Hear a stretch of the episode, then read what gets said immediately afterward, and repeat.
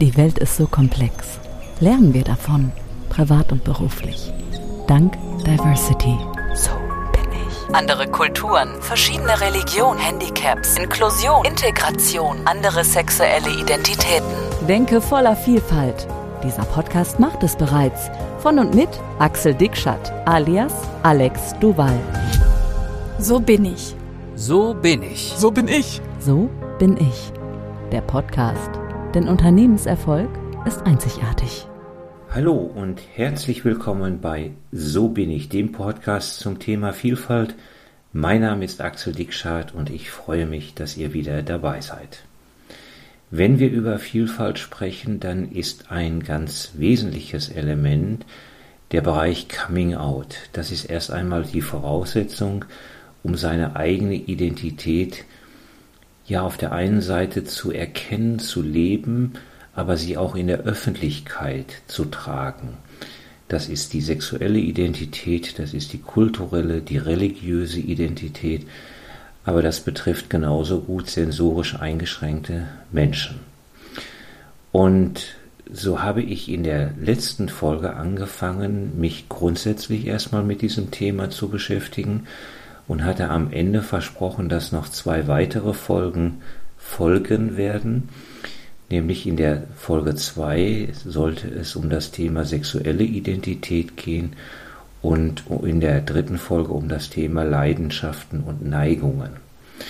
Aus aktuellem Anlass, weil mir im Moment eine Sache sehr, sehr am Herzen liegt, habe ich äh, diesen Plan doch zunächst geändert und möchte in dieser Episode mich nochmal, nicht, nicht nochmal, sondern grundsätzlich mit einem etwas sehr tieferen Thema beschäftigen, was mir im Moment wirklich sehr, sehr am Herzen liegt, nämlich das Thema Einsamkeit. Viele Menschen, die körperliche, seelische, kognitive sensorische Einschränkungen haben, die vor ihrem Coming Out vielleicht standen, die bestimmte kulturelle Hintergründe, religiöse Hintergründe haben, die sind auf den Zusammenhalt und auf Beziehungen zu anderen Menschen angewiesen. Es gibt sicherlich viele Dinge, die kann man alleine ausmachen, aber diese Dinge sicherlich nicht. Und entweder hat man einen Partner, eine kleine Gruppe, man hat einen Verein oder was auch immer und kann sich hier mit sogenannten Gleichgesinnten treffen und austauschen und stärken. Durch die Corona-Zeit ist das Ganze ja nicht eingeschränkt worden, es ist letztendlich vollkommen unterbrochen worden. Und jetzt kommt aktuell noch dieser starke Wintereinbruch hinzu, dass man sich noch nicht einmal auf der Straße oder im Park mit Menschen treffen kann. Und das macht ganz, ganz viele Menschen wirklich sehr einsam. Nicht nur Menschen, die mit dieser ganzen Thematik nichts zu tun haben, sondern insbesondere Menschen, die eben ein entsprechendes Thema haben darauf gekommen bin ich, also ich wusste das auch vorher schon, ich habe führe ständig Gespräche mit Menschen, denen es im Moment nicht gut geht, aber darauf gekommen bin ich, dass ich das hier einmal in diesem Podcast thematisiere, als ich vor, weiß ich nicht, zwei, drei Tagen einen Bericht im Lokalfernsehen gesehen habe äh, über eine Behinderteneinrichtung. Das war ein, eine, eine feste Einrichtung, wo Menschen leben, die nicht nur kognitiv sehr stark eingeschränkt sind, sondern eben auch geistig sehr stark behindert sind.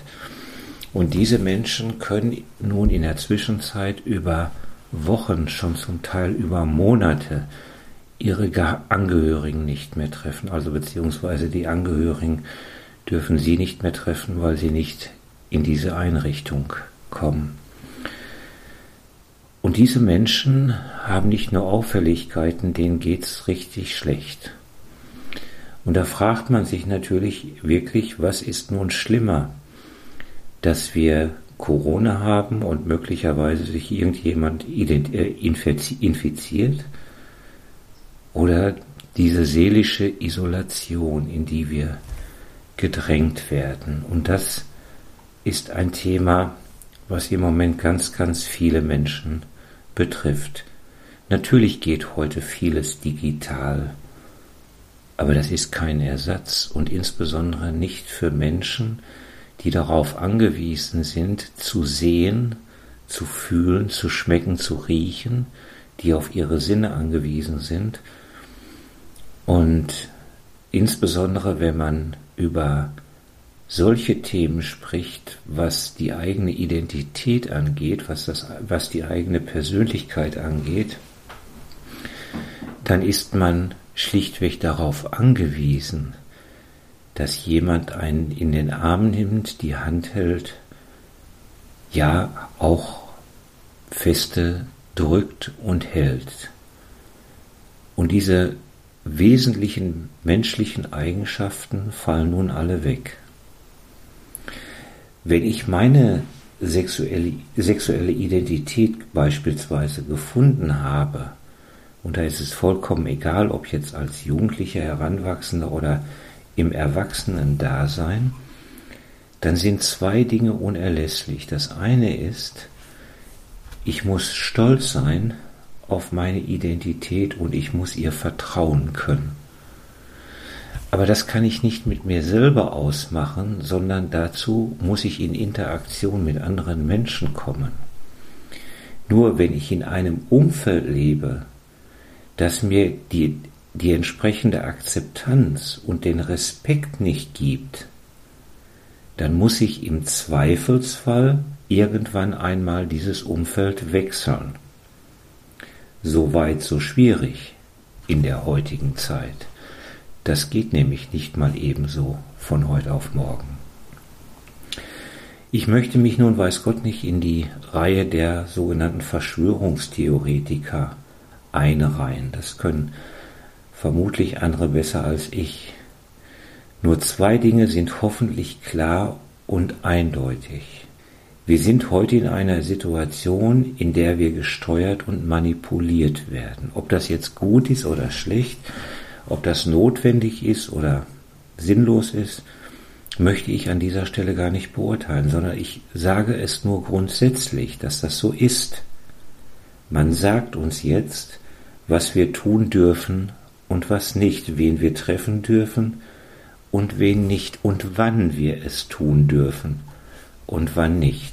Das Zweite ist, wenn irgendwann einmal wieder alles in Anführungsstrichen normal läuft, dann wird sich sicher jeder erst einmal um sein eigenes Konto kümmern, ja kümmern müssen weil, weil es vielen Menschen im Moment sehr, sehr schlecht geht, auch finanziell, existenziell. Wenn dann beispielsweise Hilfsorganisationen, die sich im Moment oder vor Corona und auch im Moment noch um bestimmte Themen kümmern, um bestimmte Menschen kümmern und rufen dann nach Unterstützung, weil ihnen das Geld ausgegangen ist, dann könnte man heute vermuten, dass der Staat sagt, nein, jetzt ist, sind keine Gelder mehr da. Alle Gelder sind aufgebraucht und dafür ist jetzt nichts mehr da. Die ersten Auswirkungen sehen wir bereits, was dann passiert. Was hat das für Folgen? Was passiert dann mit den Menschen mit einem Handicap, mit die eingeschränkt sind, mit den Organisationen, die sich jetzt um Transgender, Schwule und Lesben und um Menschen mit aus der anderen kulturellen und religiösen Hintergründen kümmern, die für sie als Ansprechpartner da sind und ihnen Hilfestellung geben. Wenn diese Organisationen alle irgendwann einmal verschwinden, und sie werden sicherlich nicht alle verschwinden, aber die Aktivitäten werden möglicherweise sehr stark eingeschränkt. Was passiert dann mit diesen Menschen, für die, die, für die sie da sind? Ich weiß heute bereits von vielen Menschen, die jetzt in diesen Tagen sehr einsam sind. Zum Teil, zum Teil verzweifelt. Ihnen fehlt die Hoffnung, ihnen fehlt die Perspektive. Es hat allerdings im Moment den Effekt, dass auch diese Menschen sagen, weil sie das Bewusstsein haben und das auch wissen, naja, ich bin ja nun einer von vielen, es geht ja nun mal eben allen im Moment so. Das ist so ein Spruch, den man immer wieder hört. Aber was passiert, wenn sich die Welt wieder öffnet und alle ihren Aktivitäten nach, nachgehen? Was dann? Was bleibt dann aus der Nachbarschafts, Nachbarschaftshilfe? Was passiert dann mit der Solidarität, die jetzt an vielen, vielen Stellen so wunderbar hochgehalten wird, wo sich so viele Menschen freiwillig um andere kümmern? Wenn jeder dann wieder seinen Job nachgeht, dann gibt es auf einmal wieder andere Prioritäten und das ist keine Erfindung von mir, das zeigt einfach die Vergangenheit. Eine aktuelle Statistik beispielsweise über die Anzahl der Selbstmorde im Jahr 2020 gibt es nicht. Es heißt nur, die Anzahl wäre gegenüber 2019 zurückgegangen. Gut, nehmen wir einmal an, das ist so. Ich kann es im Moment nicht prüfen, weil es gibt eben keine Zahlen. Dann schauen wir uns von mir aus einmal die Zahl von 2019 an. Im Jahr 2019 gab es 9041 Selbstmorde. Das sind 25 pro Tag. Davon teilen, diese Selbstmorde teilen sich auf in 76 Prozent Männer in einem Durchschnittsalter von 58 und 24 Prozent Frauen im Durchschnittsalter von 59 Jahren. Also das sind nicht irgendwelche Spinner, die irgendwie keinen Bock mehr haben und da von der Brücke springen, sondern das sind gestandene Menschen, die ein Leben, die mehr als die Hälfte ihres Lebens bereits hinter sich haben und die ihrem Leben freiwillig ein Ende geben. Übrigens an dieser Stelle auf Platz 1 liegt Bayern, es folgt Nordrhein-Westfalen und dann Baden-Württemberg. Es sind also alles Bundesländer, denen es wirtschaftlich sehr, sehr gut geht. Und nur mal so zum Vergleich. Im Jahr 2019 starben im Straßenverkehr durch Unfälle 3059 Menschen, das sind acht Personen pro Tag, also 25 Selbstmorde pro Tag gegenüber acht Verkehrstoten ebenfalls pro Tag. Natürlich liegen die Gründe für einen Selbstmord nicht darin, weil jemand sein Coming-out nicht gefunden hat. Das ist Quatsch und das will ich auch nicht sagen. Dies sind Schicksalsschläge, finanzielle, berufliche oder persönliche Gründe oder einfach Überforderung.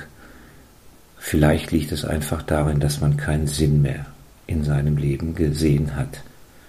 Ich wage es nicht zu beurteilen, man kann die Menschen im Nachhinein nicht fragen. Nur ein Wort bleibt trotzdem gleich, was auch das Coming Out angeht. Es geht um das Thema Outen. Es geht um Öffnung. Die Menschen haben es nicht geschafft, sich zu öffnen, weil sie niemanden hatte, der ihnen zuhörte und für sie da war.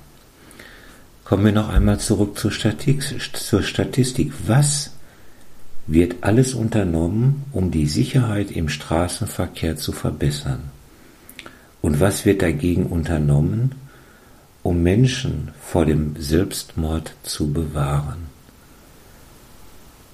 Sind wir da gleich aufgestellt? Kümmern wir uns um die Belange?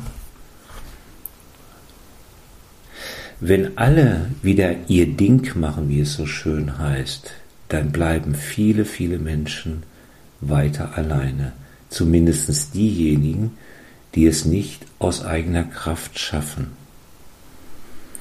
Es wird sehr, sehr oft, wenn nicht sogar täglich gesagt, es sind mit und an Corona x hundert Leute gestorben. Es wird nie gesagt, wie viele Menschen an und durch Corona Multimillionäre geworden sind. Und es wird genauso wenig gesagt, wie viele Menschen mit und durch Corona bitterarm geworden sind. Aus diesem Grund ist es gerade jetzt wichtig, dass sich diejenigen, die im Moment verzweifelt und einsam sind, weil sie keine Akzeptanz und keine Respekt erfahren, weil sie keine Perspektive sehen und keine Hoffnung haben, weil ihnen der Selbstwert und das Selbstvertrauen fehlt, dass diese Menschen ja, im Moment geht es leider nicht anders, wenn auch nur digital, aber sich Gruppen Menschen anschließen, denen es ähnlich geht und dass sie Personen finden, die ein offenes Ohr für sie haben und wenn, auch im Moment nur virtuell, die Hand reichen. Solltest du dich jetzt angesprochen fühlen, dann bleibe nicht alleine. Komm ins Handeln. Es lohnt sich. Auch zu Corona-Zeiten ist das Leben vielfältig und schön. Man muss es nur mit aus einer anderen Brille sehen. Solche Menschen, die im Moment einsam sind und wenn du dazugehörst, brauchen andere Menschen. Man kann vieles alleine regeln, aber nicht alle. Nur wenn die eigenen Scheuklappen sehr eng sind, dann wird der Blick immer enger und man sieht auf einmal nicht mehr, was alles rechts und links so passiert. Wenn du oder ihr Fragen habt oder jemanden braucht, der euch begleitet, dann gibt es sehr, sehr viele Möglichkeiten, um im Internet nach entsprechenden Gruppen zu suchen. Man kann einfach bestimmte Suchbegriffe im Zusammenhang mit seiner Stadt eingeben und da kommen dann meistens die entsprechenden Organisationen. Ruft sie an, sprecht mit den Menschen. Sie haben zumindest eine Idee, wie man euch helfen kann.